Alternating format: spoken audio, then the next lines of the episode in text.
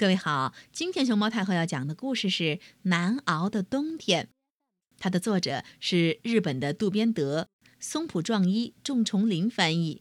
关注微信公众号和荔枝电台“熊猫太后摆故事”，都可以收听到熊猫太后讲的故事。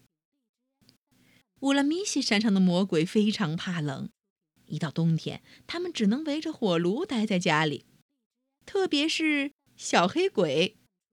要是出去一下，他的身体马上就会冻得硬邦邦的。所以在冬天到来之前，他们必须准备好过冬的柴火、食物和衣服，还要修理房子。魔鬼们靠吓唬人，很容易弄来很多东西，但小黑鬼却只能趁人不在的时候偷点东西回来。他个子小，没多大力气，干得又慢又累。小黑鬼做的第一件事儿是把房屋墙壁上的裂缝堵起来。他在墙角找到了一瓶胶水，使劲一压，噗一下，把胶水瓶儿压破了。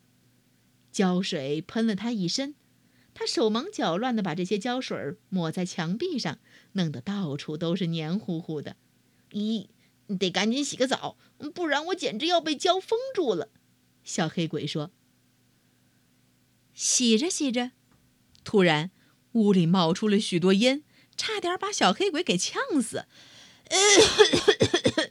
小黑鬼一边咳嗽一边想：“是烟囱呃 被什么堵住了吧？”他拿起扫帚就爬上了屋顶，可是扫帚不够长，他只得亲自钻进去。呜！烟囱里黑乎乎的，什么也看不见。小黑鬼叫起来，因为他的头被一个硬硬的东西碰疼了。他取下那东西，小心地从烟囱里退出来，这才看清了手上拿着的是个棒球。真倒霉，弄得浑身都是灰。他气冲冲地扔掉棒球，上床睡觉去了。睡到傍晚，他被一阵吵闹声惊醒了，跑到门外一看，哦！